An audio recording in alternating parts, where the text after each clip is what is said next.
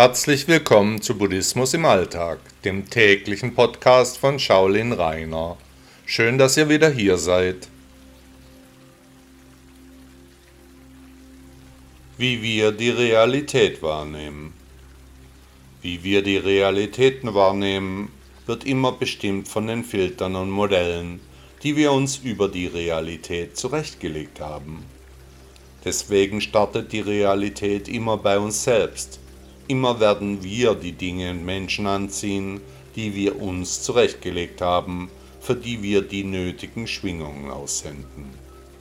Es sind unsere simplen Glaubenssätze, die Dinge, die wir glauben, die bestimmen, was unsere Realität abbildet, denn wir haben es uns ja auch so zurechtgemacht.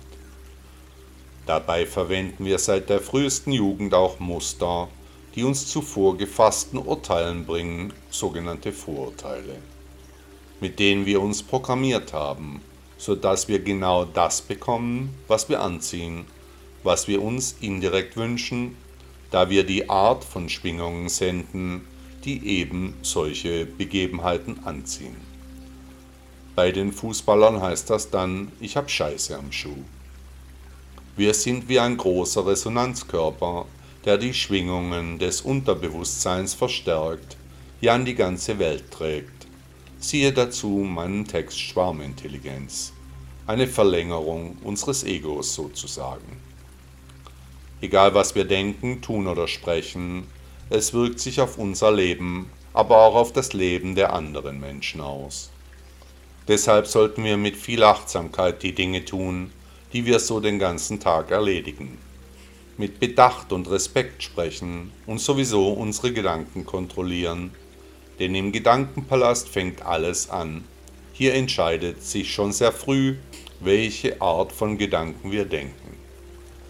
Schauen Sie auf Ihr Inneres, was denken Sie? Urteilen Sie nicht, teilen Sie nicht in gut oder schlecht ein, sondern versuchen Sie zu verstehen, was und wie in Ihnen vorgeht. Lassen Sie sich nicht von Ihrem Ego einwickeln, Nichts von dem, was Sie sehen, nichts davon ist real, alles ist vergänglich. Verändern Sie die Schwingungen Ihres Unterbewusstseins, arbeiten Sie an sich, bringen Sie die Dinge in Ordnung, machen Sie Frieden mit sich selbst, denn es ist nicht Ihre Schuld. Ihr heutiges Karma kann aus längst vergangenen Inkarnationen stammen, denen Sie sich heute nicht bewusst sind. Sie trifft daher auch keine Schuld Sie sind unschuldig. Ihr Schicksal passiert, weil es passieren muss. Es kommt, wie es kommen muss. Sie wissen doch genau, dass die Dinge eben nicht so sind, wie sie erscheinen. Trotzdem benehmen sie sich, und wenigstens die meisten Menschen so, wie wenn das Leben unendlich wäre, wie wenn Besitz dauerhaft sein könnte, weil alles einem real vorkommt. Ist es aber nicht. Es ist eine riesige Täuschung, der nur die Lehre Buddhas gerecht wird.